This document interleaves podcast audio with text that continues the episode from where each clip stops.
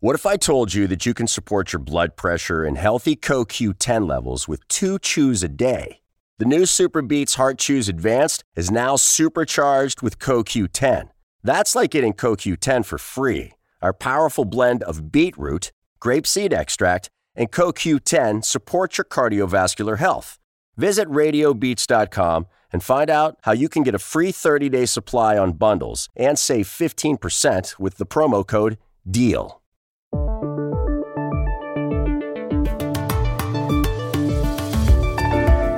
Estados Unidos supera ya los 50.000 nuevos contagios de coronavirus en 24 horas, pero la economía no se rinde.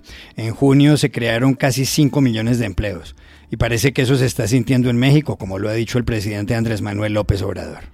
Las remesas, según datos preliminares, se han incrementado durante el primer semestre de este año, también a pesar de la pandemia, en 10% con relación al mismo periodo del año pasado. ¿Qué hay detrás de esta tendencia? Una voz autorizada se refiere a lo que está pasando a ambos lados de la frontera. Los rusos acaban de dar vía libre a Vladimir Putin para que los gobierne hasta 2036, con lo cual el exagente de la KGB podría ocupar la presidencia durante 32 años en total. ¿Cómo se entiende un respaldo de esas características? Dos periodistas responden desde Moscú. Los hispanos en Estados Unidos oyen cada vez más podcast en español, según un estudio de esta semana. Hoy, un investigador explica los detalles de ese estudio y una experta recomienda los mejores podcasts de noticias, de ficción y de entretenimiento en nuestro idioma. Hola, bienvenidos a El Washington Post. Soy Juan Carlos Iragorri desde Bogotá. Soy Dori Toribio desde Washington, D.C. Soy Jorge Espinosa desde Cajicá, al norte de Bogotá. Es viernes 3 de julio y esto es todo lo que usted debería saber hoy.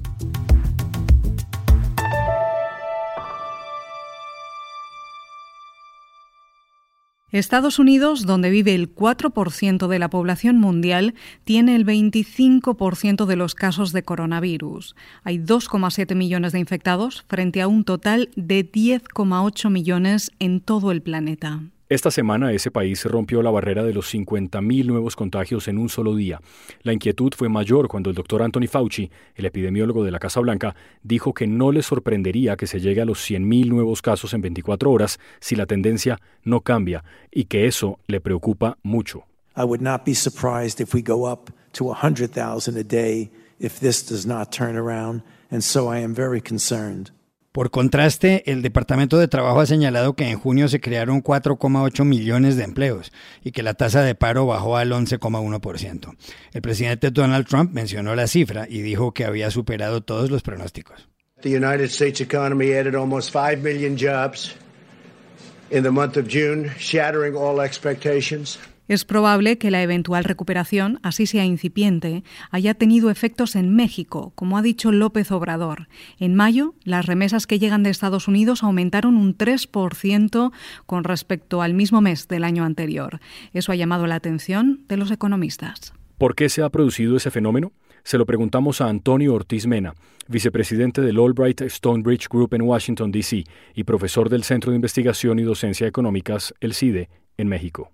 ¿A qué se debe que los mexicanos en Estados Unidos hayan enviado casi 3.400 millones de dólares a México en pasado mayo, que es superior a los 2.800 que mandaron en abril y muy alto si se considera la difícil situación económica que hay en Estados Unidos. Yo diría que hay al menos cuatro razones que nos ayudan a explicarlo. En primer lugar, eh, los apoyos financieros del gobierno federal que eh, se dieron a familias hasta por 3.400 dólares. Lo segundo, que es, tratándose de mayo, es el día que se celebra a la madre el 10 de mayo y cada mayo hay un repunte en las remesas. La tercera razón es que muchos mexicanos trabajan en industrias esenciales como los rastros, como las granjas, como el transporte terrestre, como la jardinería, que no cerraron durante la pandemia y lo último, la terrible situación económica en México. Se estima que aproximadamente 12 millones de mexicanos han perdido su trabajo por el coronavirus, entonces sus parientes en Estados Unidos que hicieron un sacrificio máximo para apoyar a sus parientes que están en una situación verdaderamente difícil.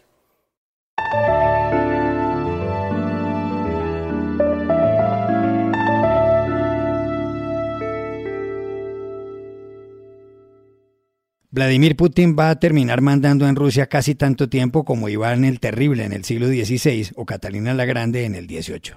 Este 1 de julio, el 78% de los votantes aprobaron una serie de enmiendas constitucionales, una de las cuales le permitirá a Putin gobernar hasta el año 2036. Hubo algunas denuncias de fraude e irregularidades. Putin llegó al poder el 31 de diciembre de 1999. Ese día renunció Boris Yeltsin y él, que era primer ministro, debió reemplazarlo. Sin embargo, fue elegido por los ciudadanos al año siguiente. Vladimir Putin ocupó la presidencia hasta 2008, luego fue primer ministro hasta 2012 y ese año volvió al poder. Su periodo termina dentro de cuatro y podrá seguir otros 16. ¿Cómo se explica que los ciudadanos le den poderes por tanto tiempo a una sola persona? Se lo preguntamos a Xavier Colás, corresponsal en Moscú del diario El Mundo de Madrid. Bueno, muchos rusos cuando les haces esta pregunta te responden que si no es Putin, ¿quién va a ser? Y este es el resultado de la evolución durante estos últimos años del país. Putin llegó hace 20 años, estamos hablando de 2000, llegó hace 20 años al Kremlin prometiendo que Rusia sería una dictadura de la ley. Y la verdad es que durante este tiempo ha protegido tanto su poder de interferencias extranjeras y de poderes fácticos internos también, ha protegido tanto el poder del gobierno que al final la presidencia rusa, el Kremlin, funciona casi sin contrapesos y sin presión de la opinión pública. Otro factor que hace eh, improbable la salida de Putin del poder de una manera tan fácil como en otros países occidentales es que la transferencia del poder es delicada en Rusia. Eh, la autoridad siempre ha cambiado de manos a través de bueno, muerte natural, conspiración o revolución. No hay una cuarta vía pacífica, salvo la que practicó Boris Yeltsin, el primer antecesor de Vladimir Putin. Yeltsin decía que el régimen comunista había heredado de los zares la incapacidad de traspasar el poder sin dolor. Y la verdad es que él ha sido el único que ha conseguido conjurar esa maldición. Nombró a Putin él mismo una noche vieja, lo nombró sucesor eh, por sorpresa. Fue en 1999 y aunque ha pasado mucho tiempo, da la sensación de que en Rusia ahora mismo hay el mismo vértigo a cambiar de timonel. También le pedimos una opinión a Armando Pérez, que lleva 40 años en Moscú y que ha sido corresponsal y colaborador de la BBC y las agencias EFE y DPA. A mí me parece que ese 78% de electores que votaron ayer a favor de enmiendas a la Constitución de Rusia no votaron para que Putin siga en el poder otro mandato más.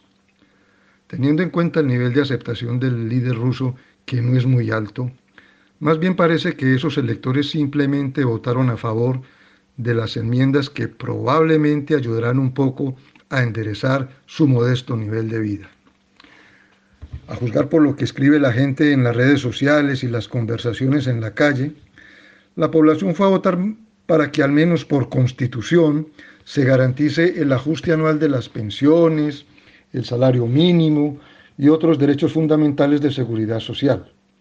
El ambiente que respiramos no indica que la mayoría de los rusos y los que vivimos aquí en este país les importe mucho o muy poco que Putin siga en el poder porque aunque la prensa rusa lo omita, cada vez es más amplia la falta de credibilidad de la población hacia Vladimir Putin.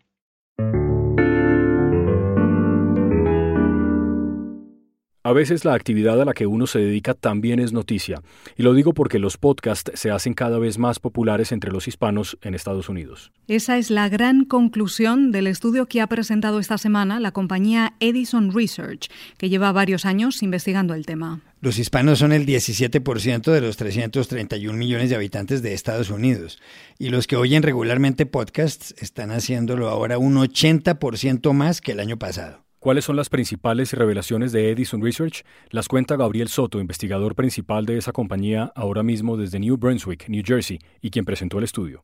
Quiero empezar con el primer dato que sorprendió a muchos que observaron la presentación de los resultados, y es que los latinos en Estados Unidos en promedio pasan 4 horas y 34 minutos al día escuchando audios. Es importante porque esos son 44 minutos más en comparación con toda la población estadounidense.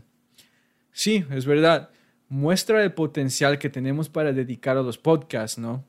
Le dice a la industria que no nos pueden ignorar.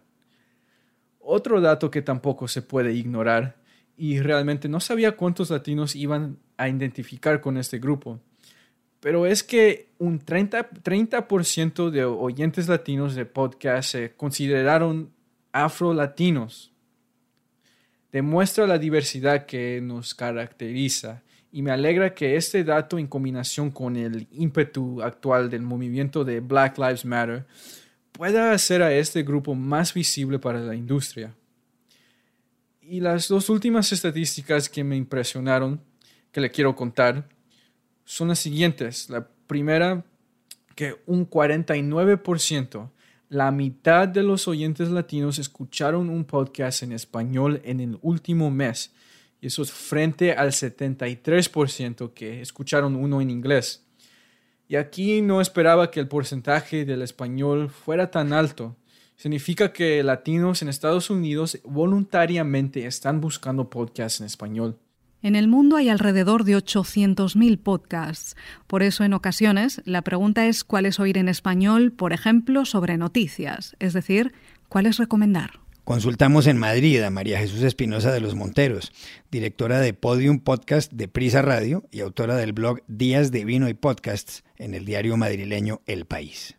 Pues por supuesto el primero que quiero recomendar es este en el que estamos, el Post, porque me parece que es el único podcast con acentos absolutamente diferentes y que además aborda la realidad global, no solo la latinoamericana o la estadounidense, y en un formato de 15 minutos que en estos tiempos atareados se agradece y mucho.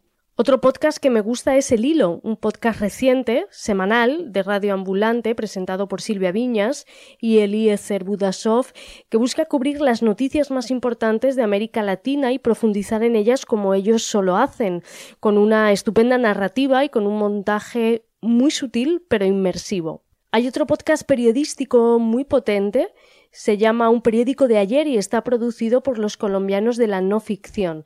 Esta serie tiene como propósito revivir hechos del pasado para entender cómo han transformado las vidas privadas de algunas personas. Hay historias verdaderamente fascinantes como la de los doce diputados del Valle del Cauca que fueron secuestrados por las FARC en pleno centro de Cali y solo uno de ellos regresó vivo de la selva. Eh, otro podcast que me gusta mucho es un trabajo conjunto de los argentinos Y Revista Anfibia. Se llama Fugas y cuenta, como su propio nombre indica, las fugas más emocionantes e insólitas de las cárceles de Argentina y Uruguay. Una maravilla. Y por supuesto quiero recomendar también Las Raras, un podcast chileno maravilloso, narrado por Catalina May y con un excelente diseño sonoro de Martín Cruz que cuentan historias eh, de libertad, eh, historias que conectan con algunos de los temas que más nos preocupan en la actualidad, como la tecnología, la inmigración, la identidad o la sexualidad, entre otros. También le preguntamos a María Jesús Espinosa de los Monteros cuáles podcasts en español de ficción o de entretenimiento le gustan. En cuanto a ficción, creo que Guerra 3, la ficción que hemos hecho en Podium, hemos hecho dos temporadas, la tercera llegará después del verano, está siendo uno de los grandes referentes. Está interpretado por actores españoles como Adrián Ugarte o Carlos Bardem y por el cubano Jorge Perugorría.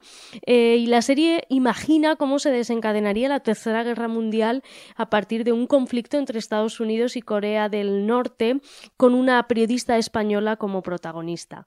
En segundo lugar, para entretenerse, para reír y para aprender, les recomiendo Concha Podcast, uno de los podcasts revelación en Argentina, en el que tres mujeres, Delia Walker, Laura Pasalacua y Jimena Uteiro, presentan un espacio de diálogo en femenino divertido, reivindicativo y riguroso al mismo tiempo.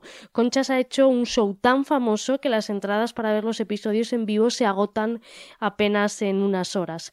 El tercer podcast se llama Mija Podcast, está escrito y narrado por Lori Martínez y cuenta la historia de Mija, una latina de Queens, Nueva York, hija de inmigrantes colombianos y de la historia de su familia a través de, bueno, de diferentes generaciones y con personas entrañables inspiradas en algunas personas reales. Y por último, quiero destacar Fausto, una serie policíaca en ocho episodios de Spotify México, narrada por el actor mexicano Damián Alcaraz y que cuenta una serie de crímenes que se desencadenan en el año 1991, cuando una familia es asesinada en el municipio de Ecatepec. Estas son mis recomendaciones, espero que las disfruten mucho.